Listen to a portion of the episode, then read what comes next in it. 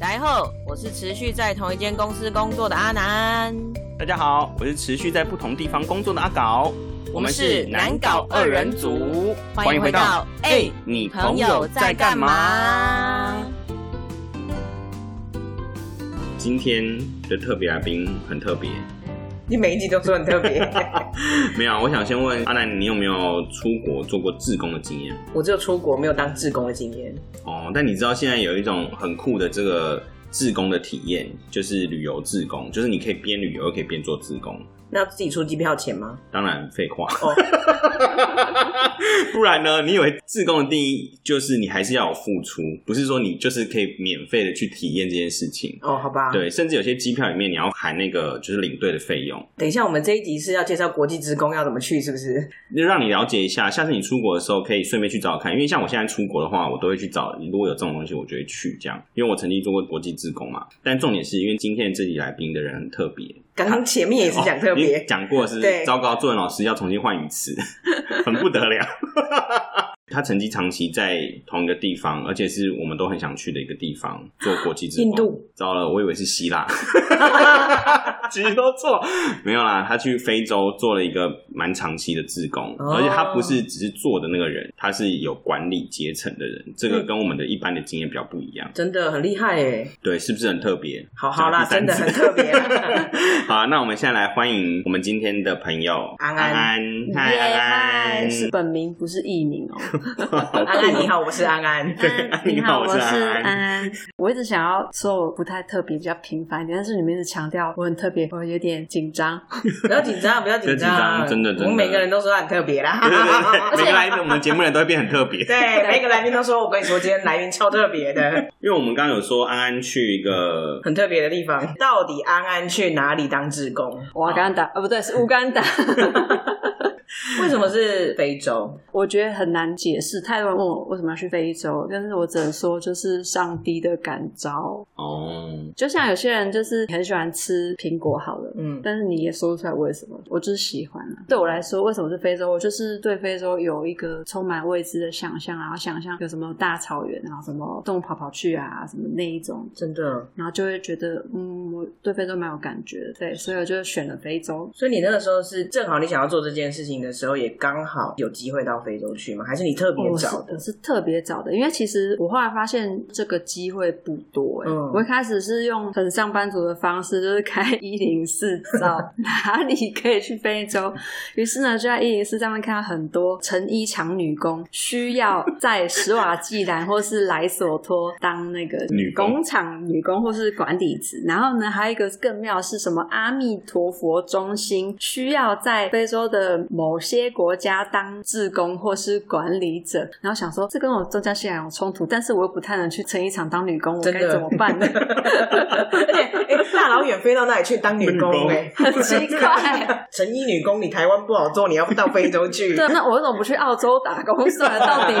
也是哎，所以啊高天比较多，所以立刻把那个一零四关了。然后呢，因为你想去非洲这件事情，就会跟朋友分享说：“哎、我有一个这个想法。”嗯，当你很想要做一件事情的时候，全世界都会来帮你。真的嗯没错就会有人开始介绍说：“哎、我认识我的朋友，他在非洲工作哦，你要不要认识一下？”嗯，诸如此类的，所以我就开始认识了一些非洲的台商，哦，然后或是在非洲有过工作，或是当过义工，或者是在那边短暂待过的一些朋友开始接触了。其中就是有一个人就介绍我在非洲南部的纳米比亚，不是南非哦，是南非的上面， 非洲的西边，嗯安哥拉的下面，纳米比亚。好精辟，但是我们还是不知 道。反正就是南非的上面。好，对，但是南不是非上面南，非，但是不是南非，因为南非是一个国家，不是说非洲南部都叫南非。哦对嗯是纳米比亚，它是全世界唯一一个有沙漠连着海边的国家，就是你站在沙漠上可以看到海岸线。好特殊的景色哦，好棒哦！就是纳米比亚，然后那里有个台商呢，他们家在当地已经是三代了，在有一些产业，就是有开自己的水泥工厂啊，然后自己的水公司啊、房地产公司啊，还有餐厅，就那里做的其实蛮有声有色的。嗯在非洲的每个国家的台商，其实他们最需要就是自己信任的人嗯去当最主要的管理者，嗯去当台干。所以他们如果有台湾的人可以去的话，他们就会很开心。我就联络上他们，他们想要接下来就是开一个咖啡厅在纳米比亚，因为哦纳米比亚虽然有咖啡厅，可是他们的文化跟我们不太一样，他们不太会有那种像星巴克一样，然后对坐我一整天。我刚才也想问说，纳米比亚有星巴克吗？ no，应该没有整个非洲只有摩洛哥跟埃及有星巴克，整个非洲五十四个国家只有两个国家有星巴克，其他地方是没有的。所以不要再叫我帮忙买星巴克杯。 杯子，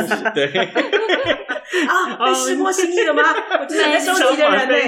每次都很叫我去买杯子， 真的，我说没有以前也常帮人家买，只有摩洛哥跟埃及有，不好意思。你后来决定要过去之后，你有做了什么准备吗？我辞掉我原本很擅长的工作，然后去蛮知名的咖啡店当学徒，就是从零厨房经验开始学习。那间店非常的有名，是因为跟老板有认识，然后他也认同我的想法跟梦想，所以就决定破例收留零经验的我，从厨房备料开始，然后还有洗碗盘，前三月都做这些事情。嗯，零经验我的我真的是蛮惨，就是切个柠檬还会切到手，还晕倒，然后同事还吓到，想说要不要叫救护车，然后想说我才上班第三天就让同事要叫救护车，真是太不 OK 了。为什么会晕倒？因为太早起，然后还没吃饭，就在那边劳动，然后还切到手，血流注这样喷出来，然嗯后就晕倒，对，然后同事就非常的慌张，这样很多在厨房的糗事。但是呢，过了三个月之后，进步神速。对进步神速，然后让老板跟店长都非常的肯定我，所以呢，我就这样继续留在这继里续了继续留在那里，对，然后可以开始出餐，然后做很多东西，还做什么法式可丽饼啊，然后出很多简餐啊，接待很多外国客人，因为那时候就是有很多日本的、韩国的旅客，就是知道那间店很有名，都会来。嗯他们都会点一些我们的招牌，有时候就是一群人十个人进来，然后老板都说，不管今天几个人一起进来，你就是要五分钟内出餐，所以就是十个人一起进来嗯你就啪十个盘这样排好，然后就东西一起煎煎煎煎，然后这样丢过去，然后好厉害叭哦叭叭叭叭这样子。后来就已经流畅到这样子。过这样生活七个月之后呢，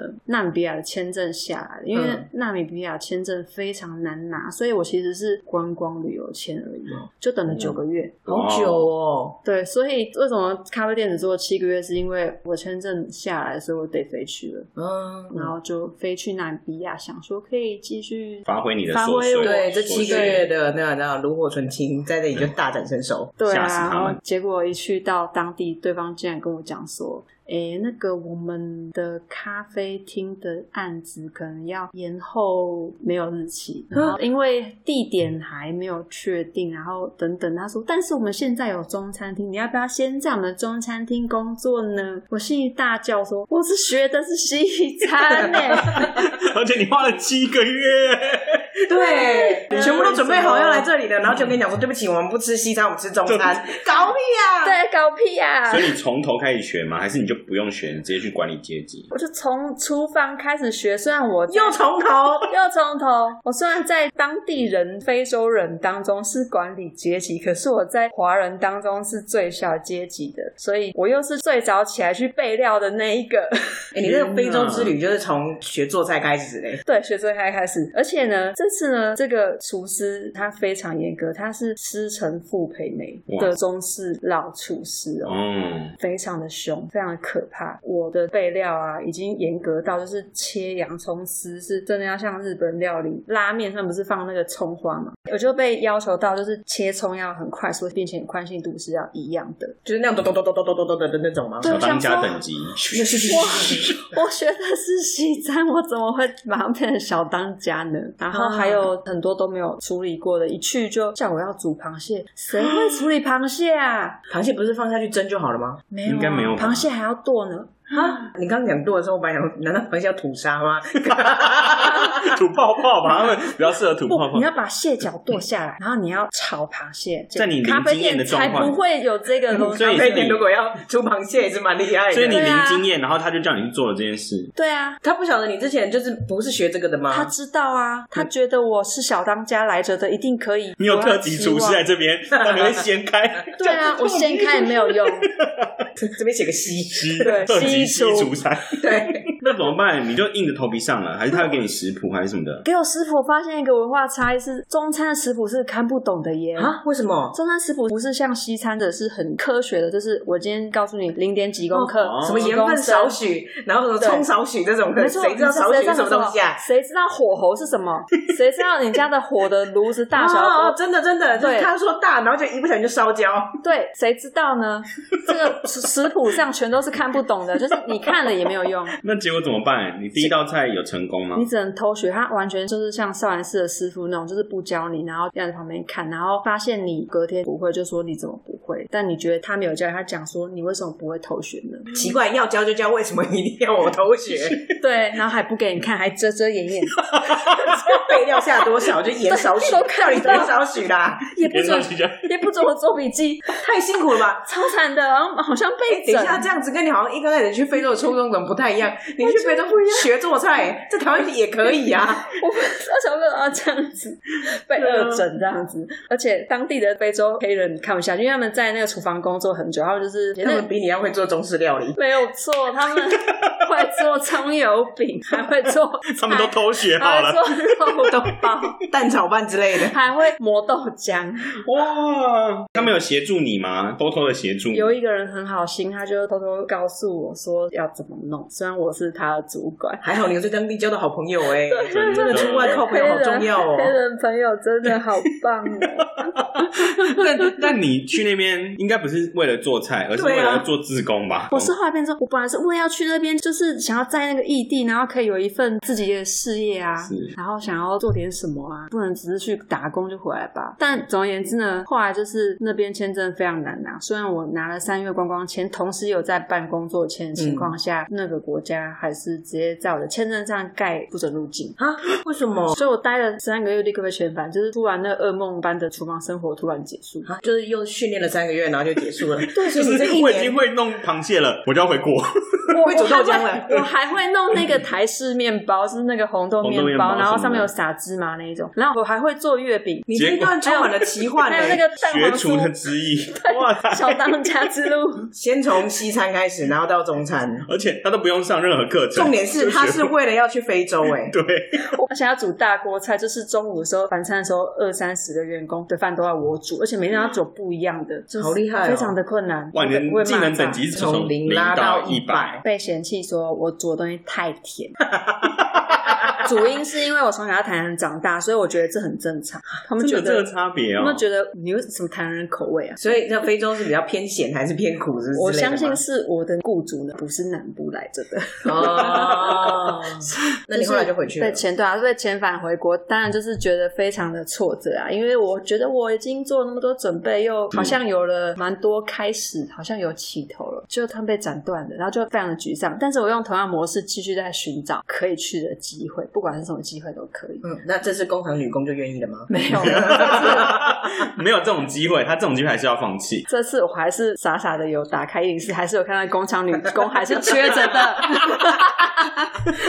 是不是？啊各位赶快把它打开，你要去非洲打开零四， 可能可以看到那个还在真人。然后那个阿弥陀佛的中心还还在是空真着人的，还在真人，对，真的要去非洲，我觉得不是那么容易耶，就是。哦很难。对啊，你要愿意过去，然后还有再加上刚刚安安讲到，就是签证也很不容易耶。对，对，要看哪个国家。对啊，然后呢，还好当时我们教会的牧师他认识另一个人，他是在做志工来着的，然后他本来就在做非洲。哦，然后他跟我讲这讯息的时候，我觉得哦，有另一道曙光，太好了。嗯，他自己有一个跨国性的组织，那他是在台湾是总部，在乌干达、肯亚跟斯瓦基兰都有分部。嗯嗯肯亚在东非，乌干达在肯亚的右手边，是一个内陆国，所以我后来就从南部非洲跑去了东部非洲。他们正好就是缺乌干达的志工，然后希望可以长期在那里派驻，在那边开一个新的办公室，然后去 handle 一些他们正在购的专案，譬如说有一些村子需要挖井，然后或者是有一些是有获得赞助的，然后需要去盖学校，或者是要去交换一些物资等等一些专案。就是我不是专案经理，但是我算是在当地办公室的主要负责人，人，刚刚讲的好客气，就是负责人，就是对啊一口气要喊三百个人 说给我上的那一种。啊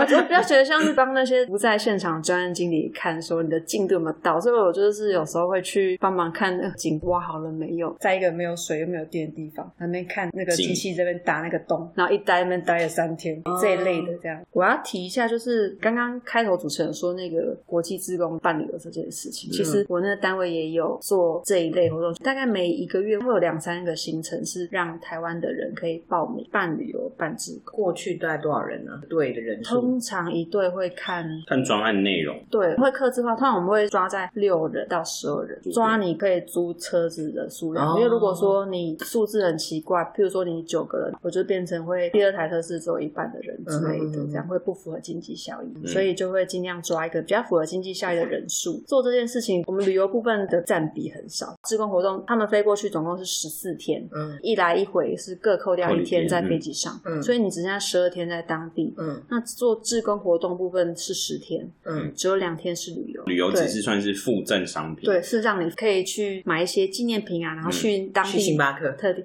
没有星巴克，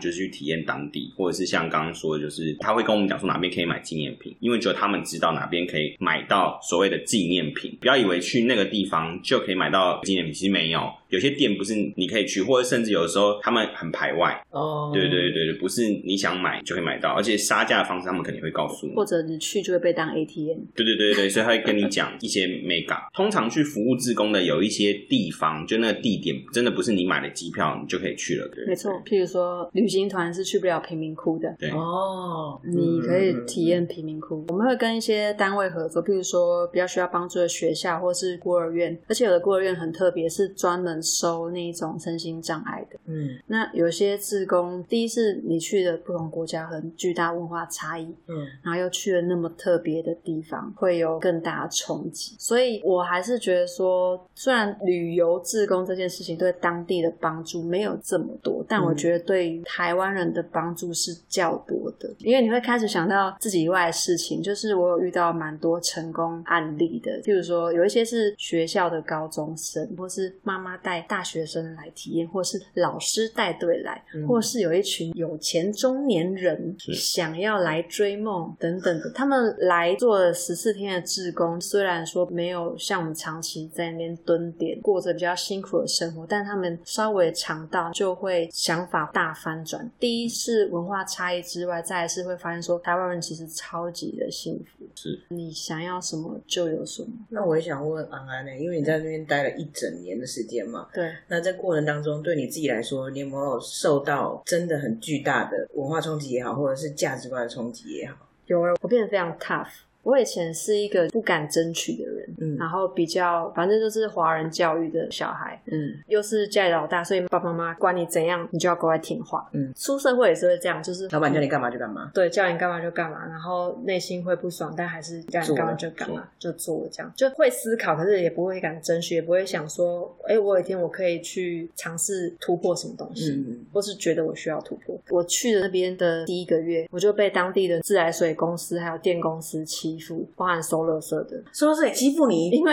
他们就是看到我是外国人，然后又是没有看过的面孔。嗯就觉得我不知道，然后他们就用了一招，就是他们早上啊，就派一个人拿我租的房子的水电费的水费单给我，就说你什么时候要缴钱，嗯然后我说好，我就看到那个日期还没有到，还有时间可以缴，我就收了，嗯因为我不知道我是第一次去嘛，嗯，他没有在上面画押说他是几月几号把这单子给我的，所以呢，啊下午就派一组人说：“哎、你没有缴水费，我要把你的水停掉。”我们就被停水了。怎么这么坏？他们都串通好了，而且是同一家公司哦。然后他们下午就把水停掉之后，你就要立刻缴去费他们的办公室，缴完费之后去他办公室说我要重新把水打开，这样就要一笔费用。或是你要求那个要来停水的人说拜托你不要帮我关水好不好？那他就会给你敲诈费用。所以我一开始就一直被这样对待，自来水公司啊，跟那个电力公司啊，跟那个垃圾资源回收公司都这样闹我。哦嗯然后就快崩溃了，然后我就跟我房东告状。我房东是一个年纪很大的台湾人，他娶了当地人嗯的太太这样子。然后当地人太太她叫 Anna，我就去跟她说，她就在住在我的隔壁栋，我就跟 Anna 说，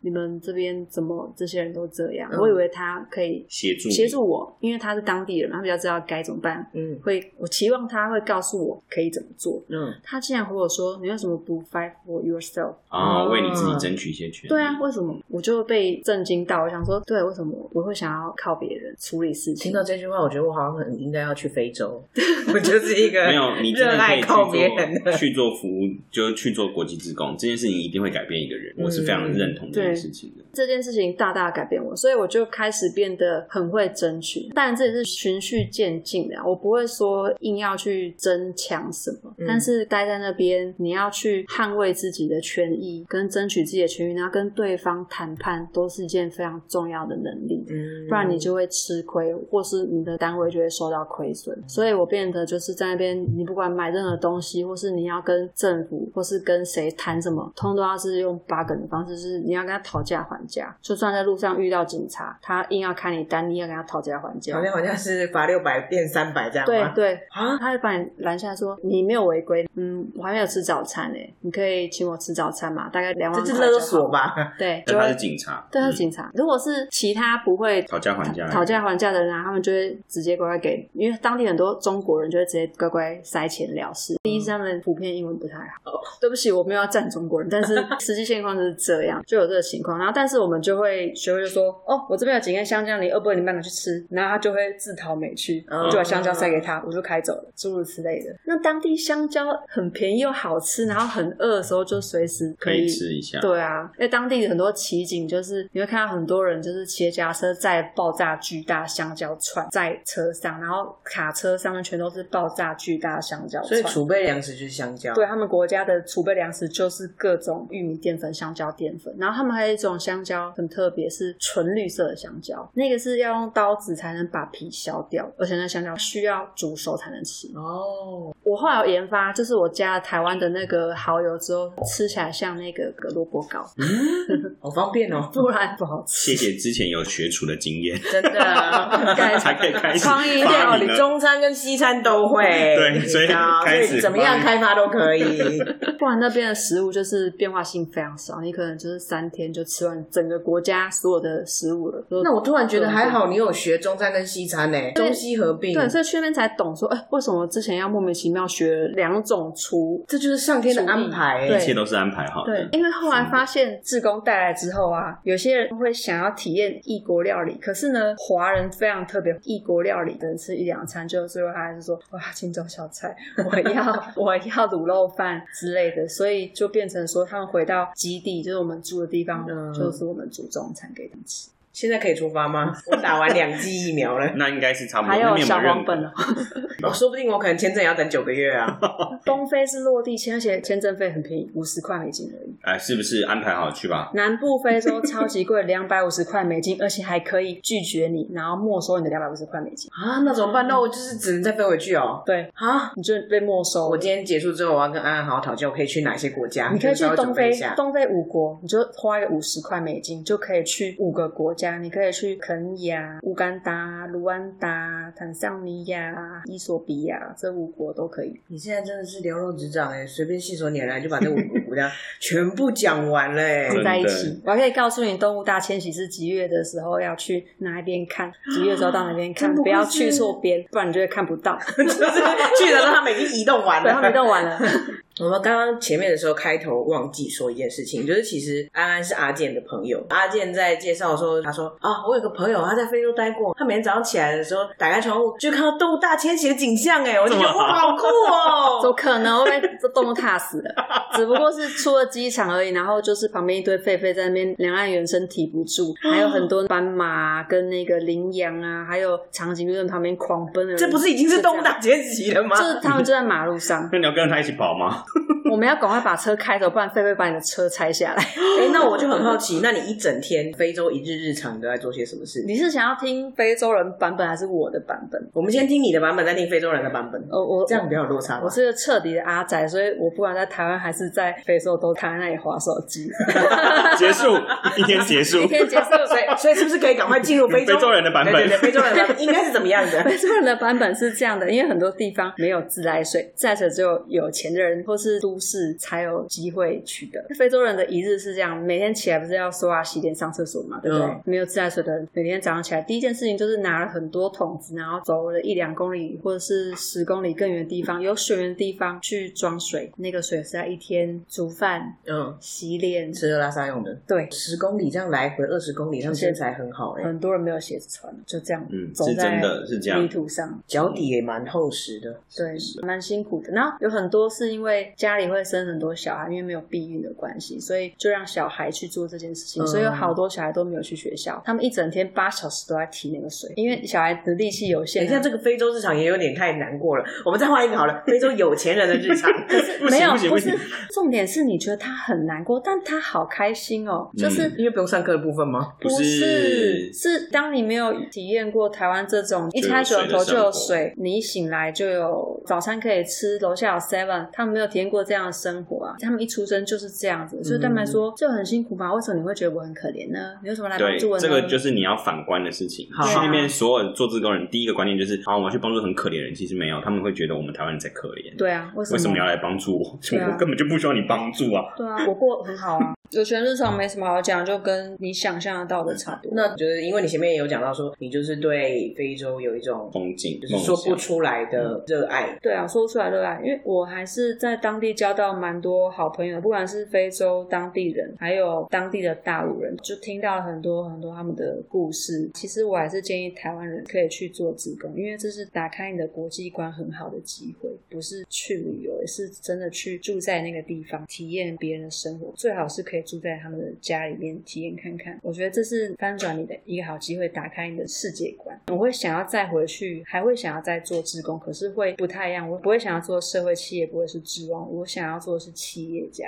因为我在那边认识了一个非常年轻的大陆朋友，他是美国经济系的硕士毕业的。我认识他的时候，他才二十二岁，他就去乌干达。乌干达是一个跟台湾蛮像的环境，雨是丰沛的，年均温在二十一度，充满了绿意，是没有沙漠地区的。那边有非常多的森林，整个乌干达二十二个森林，那些森林是他们种树种了十年、二十年之后要卖出去的昂贵木材会被砍伐掉。可是也就是说，你这十年、二十年之间是没有收入的，你要一直投入金钱去维护它。那他想到的是去跟二十二个森林的森林主去谈说，松树里面有原料叫树脂，嗯，嗯，所以他去用谈判方式去跟他们说，我在这十年二十年之间让你有收入，我给你租树，我不会破坏你的树，我只是在你的树的底下取一些东西。所以他就雇了很多工人在那些森林搭了有临时帐篷搭，也有木屋的那种建筑物，然后让那些工人就是每天在森林里面收集那个树树脂，对，把树脂这是很昂贵的化学原料运去海外卖。好聪明哦，是一个非常聪明的人。然后他跟我就说，他很钦佩我们有这样的爱心跟热心。可是你想想看，我每年搬个几千万、几百万，从台湾或是从美国募款搬钱到乌干达来，那我能帮助的人就那么有限。就算我认养一个村子好，那村子可能两三万人，我就专心二十年要翻转那个村子好了。嗯，你投入的钱是多少？你把他们用心投入，翻转了他们，改变他们的生活，可是他们去哪里工作呢？请问，他说他自己没有花到任何一个资助的钱，他只是用他自己的资金，然后创立了公司，嗯，然后把商品卖出去，雇佣了工人，而且他专门雇佣周边难民，才进不去难民营的人，所以没有地方住的人有地方住了，虽然住的是帐篷，但是他有工作做了，他有钱收了入了，然后，因为他总共跟二十二个森林谈了合约嘛，所以已经是一个很可观的规模。那他这些东西收了之后，他需要盖一个仓库跟工厂，把这些物资放在一起。所以他的工厂就附创近造了就业机会。对，是一个商业圈。因为你一个大型工厂跟他的家属跟工人都在这的话，附近一定会出现什么卖菜的啊、嗯卖柴米油盐的啊，大家都会有工作机会。所以他说，如果你真的想要帮这些人的话，你应该要成为一个企业家。好酷哦！嗯所以他跟我讲那些话之后，我一直就在思考这件事，然后我还读很多跟经济还有商业相关的书籍，然后的确一些经济学家有提到，商业才是最大的慈善，嗯因为他们其实要的是工作，然后可以自己运用自己的钱，不是说我帮助你，好，我教你钓鱼，可是我教你钓鱼的时候，你还是没有工作机会啊，嗯这是一个很现实的事 情。没有想到要重返非洲的志向跟抱负这么的远大哎。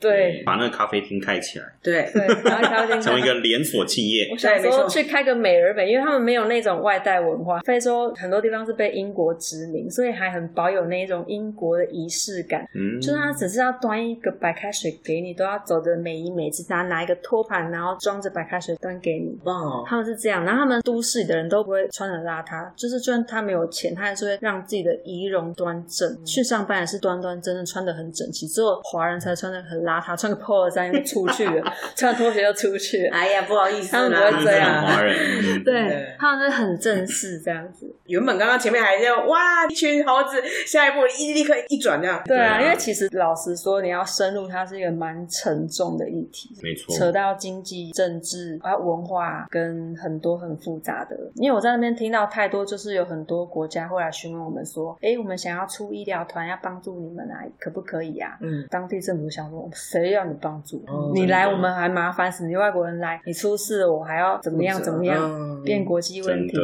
然后你又不够了解我们的文化，你觉得要这样做，那可是其实没有解决到我们的问题啊，嗯其实都是麻烦，所以所以其实给钱是最快的，或是直接在那边设立企业是最快的。嗯，一下子我们时间这样时光飞逝，我们要到最后面一个最艰难的问题了，就是你想要留给未来自己的一句话。我一定要再回去非洲，我会再回去的。 哎这句话真的很符合他。你会再回去的。对，对，那我们要十年之后就检验你有没有做到这件事情哦。没有的话，就在耳边放给 你听。那安安回去了也没？不用十年吧，只要把那个疫情开放就你就立刻飞到飞过去了。可，以啊，随时那个啊，我又飞好几趟啊，我有一次有一次很疯狂，一年飞十六趟，来回还是只光过去一次算一趟？来回啦。哦，那就八趟，哎、那也是很多哎、那下次麻烦带上我们了，谢谢。真的，好我们跟着你一起出发啊，赶快去做志工。而且我要你去跟旅行，我们把它分开来算。 没有问题，我都准备好，我有做好我的那个行程规划，就是做自工的行程规划，哪里要去哪里，跟谁联络干嘛，玩路跟哪里去哪里，要跟谁联络要干嘛，花费用多少，那些我都有做。那我们今天就谢谢安安来到我们的节目，谢谢安安，谢。谢。让我们增广见闻啊！真的是这一集，尤其是让我吧，就是学到了很多呢。那、你不是要问那个非洲动物大迁徙时间？对，我们可以私下再聊，最后再留言告诉大家。没有来的就不知道是什么时候。对啊，从你据说时间就看不到啊。如果你想知道的话，你就赶快上 IG。对，就是一定要上 IG，就这样。 其实我在今天开始之前，我原本一直在那边想说，就是非洲嘛，就是大草原很热情，而且再加上前面跟阿安聊天的时候，还有讲到就是很凉爽这一块，我本来以为今天是自然篇呢、自然奇景篇，就没想嗯到完全不是这么一回事呢。我今天听完以后，我觉得就是把我之前做国际施工的那个记忆全部感同身受的感觉都回来了可。是我不想跟你讲那么多，我也不想听你说这么多，因为我今天重点是安安啊。 对啊，我知道，所以我就一直忍怒，都你不没有说。，你没有， 哎、我说很少，好不好？真的，你到时候去听剪辑就知道，其实就把它全部剪掉 啊。真的很少、哎，但是我真的觉得，如果你有心去做一次，其实你的人生真的会有一些不一样。那你的就是人花时生间，经历过三次翻转了吧？你都去过三次了。对每一次的思索就都不一样。听到很多故事，然后我觉得这是很特别的一集，因为我们可能通常想到的就是在国外旅游或者是在国外工作，可能就是在当地的呃生活经验。可是安安回来之后，他是创造出了另外一种完全不一样的模式，然后他也还是想要再回去，已经在当地学好的东西，然后先回来台湾一阵子，然后再决定再回到那地方去从事不一样的。总而言之，我觉得其实阿健认识的朋友都很有趣，我们下次应该要多多访问阿健的朋友。对，我们干脆叫阿健开一个名单给我们，因为他的朋友跟我们的历练是完全不一样的。他的朋友都在国外耶，对啊，不得了，为什么可以这样子我啊？们今天其实要不是因为疫情安安回国，我们可能也要就是连线非洲哎、天哪！那我们今天的节目先到这里啦，希望大家会喜欢今天的节目哦。当然啦，也别忘了订阅、分享和评分。哎我们哎你朋友在干嘛下次见。